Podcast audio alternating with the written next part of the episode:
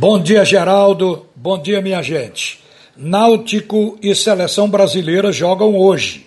O jogo do Náutico contra o América Mineiro vem primeiro. Será às 19h15 no Estádio Independência, em Belo Horizonte. O Náutico, no momento, está na 13 terceira colocação, com 15 pontos está a oito pontos do quarto colocado, que tem 23 pontos. Está mais próximo da zona de rebaixamento. Esta é a preocupação do Náutico e, portanto, precisa de uma vitória em cima do América Mineiro. O América está na sexta posição mas com a mesma pontuação do quarto colocado, dentro do G4. O América tem 23 pontos. O Náutico, todo mundo sabe, deverá repetir o mesmo time do jogo anterior, onde apresentou defeitos na transição, especialmente no segundo tempo, e também com relação à defesa, fragilidade, má colocação, embora no ataque o Náutico tenha tido até uma produção boa no primeiro tempo, no entanto, também sem pontaria, porque nos momentos em que teve oportunidade de marcar, não conseguiu. Então, o jogo de hoje pode ser já uma rearrumação porque a repetição de jogadores significa dizer que o técnico está acreditando que esse grupo possa se estabilizar.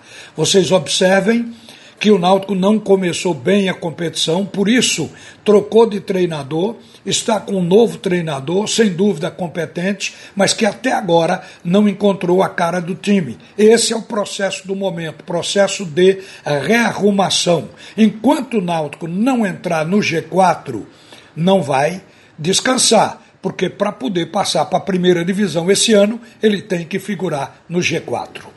A seleção brasileira, no entanto, começa hoje as eliminatórias para a Copa de 2022 no Catar. Brasil e Bolívia se enfrentam às 21h30 na Arena do Corinthians, em São Paulo.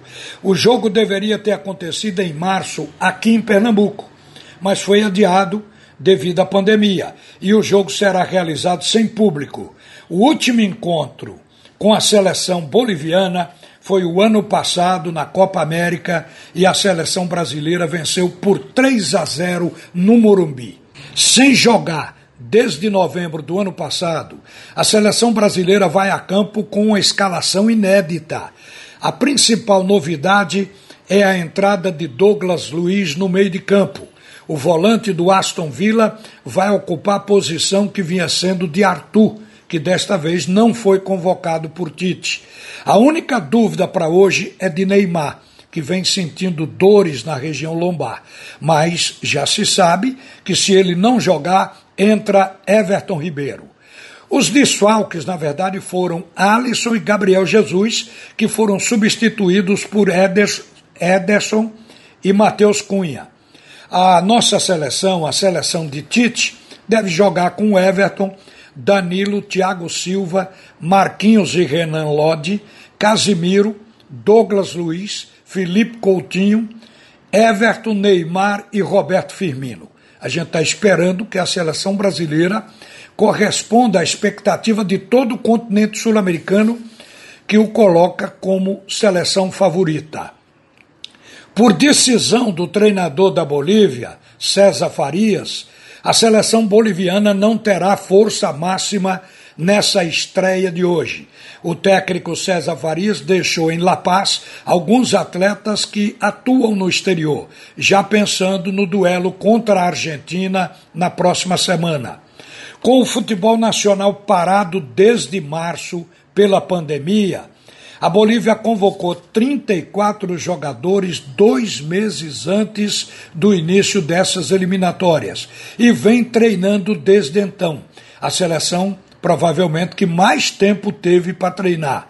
Os clubes Bolívar e Jorge Wilstema, que estão na Libertadores, pediram para não ter jogadores convocados.